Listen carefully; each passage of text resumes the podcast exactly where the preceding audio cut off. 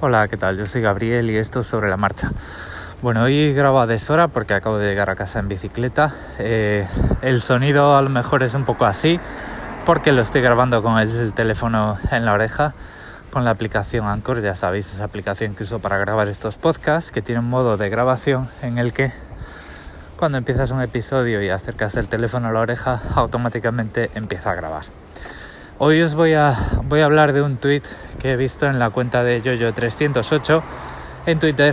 Yoyo es eh, parte de los modernos, em, un podcast que cosas de modernos y tiene un blog que se llama Salmorejo Geek y lleva muchos, muchos años compartiendo eh, enlaces y, eh, bueno, no, no, enlaces no, vamos a ver, artículos de interés y vídeos centrados en el mundo de eh, New Linux, de distintas distribuciones, herramientas, cosas interesantes, pues con el ánimo de que la gente use más eh, Linux y lo conozca mejor, o por lo menos que lo conozcan y digan, ah, pues mira, está, está esta otra opción, ¿no?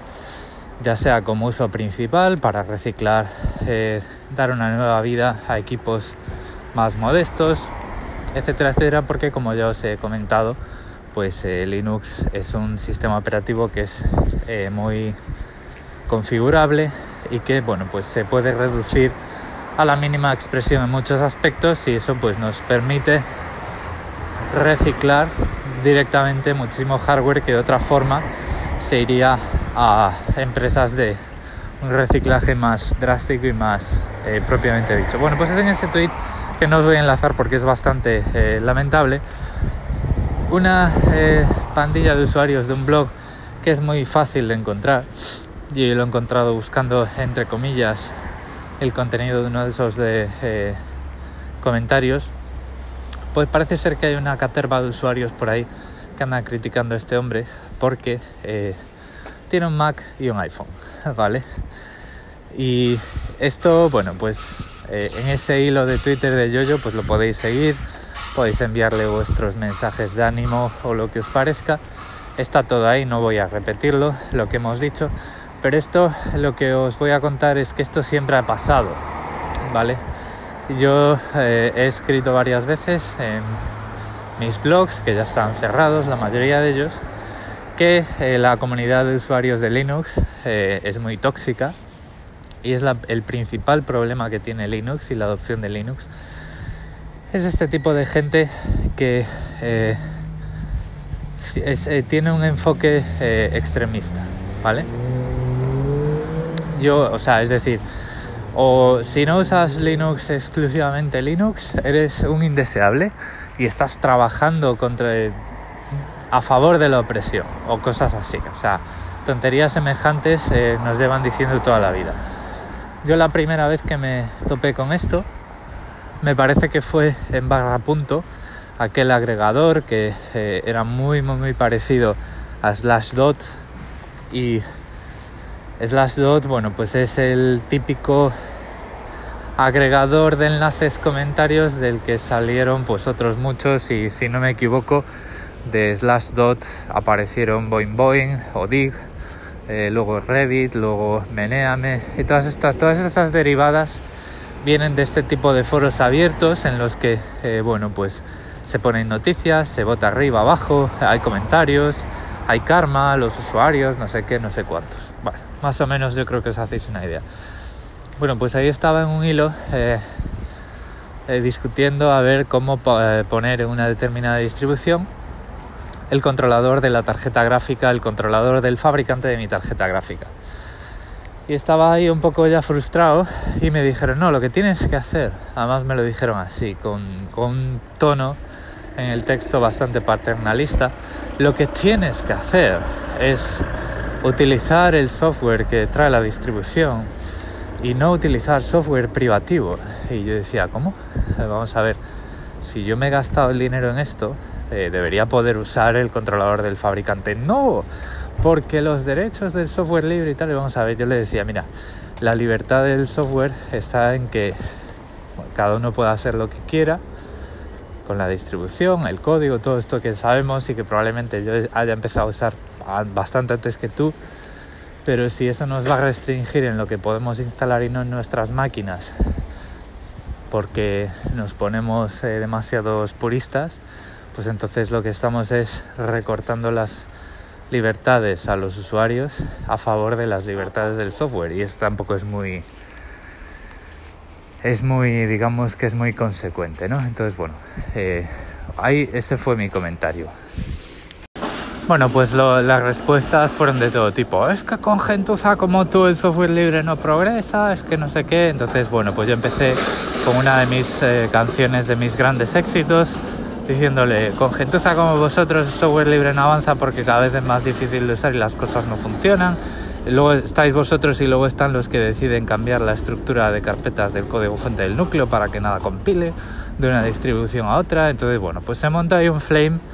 Em, a mí me subió el karma, todo, lo, todo tengo que decir, o sea, es decir, había muchísimas voces en contra, pero recuerdo que en aquel hilo la mayoría de mis comentarios eh, recibían votos positivos.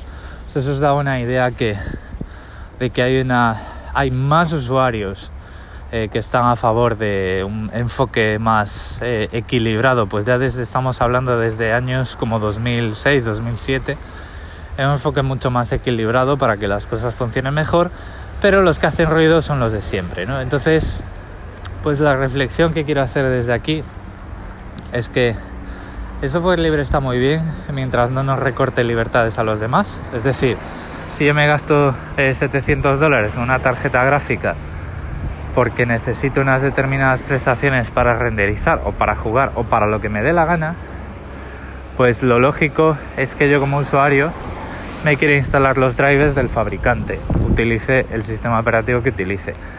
Si el, fabricante tiene una licencia que no es compatible con la de la distribución, pues lo que hay que hacer es hablar con ese fabricante para que bla, bla, bla, bla, bla.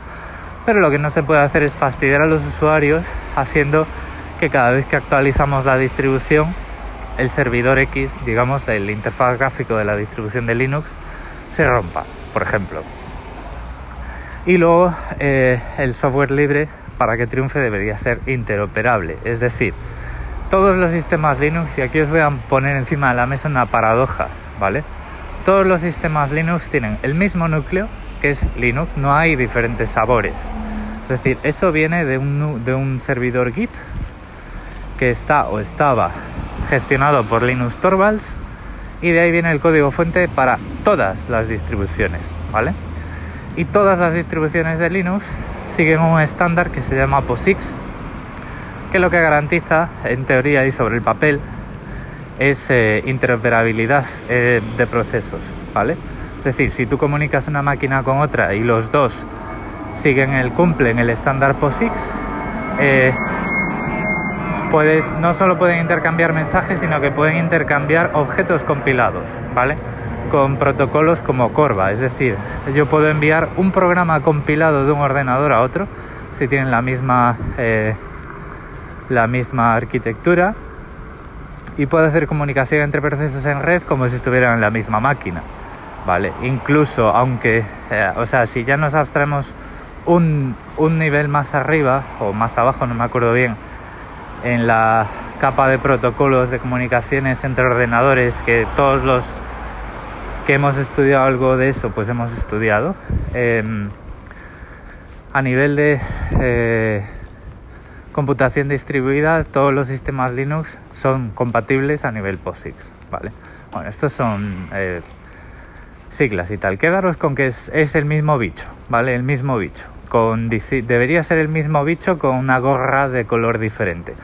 Bueno, pues en el primer, en el primer punto, en el que la gente que pone que junta distribuciones, es decir, que pone junto software para distribuirlo a los usuarios, mete las manos, que es en el sistema de paquetes, en el sistema de instalación y en el sistema de directorios y cómo se organizan los ficheros en las máquinas, pues ya rompe todo eso, porque uno se dedica a eh, cambiar la estructura del código fuente de tal forma que los controladores no compilan de un sitio a otro, ya tienes que andar cambiando ficheros.